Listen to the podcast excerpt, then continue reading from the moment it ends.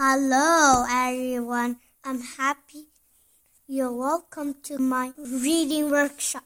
Okay.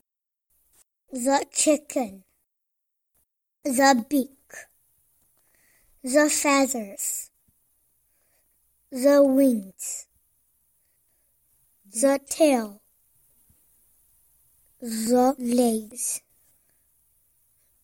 the feet, the eggs.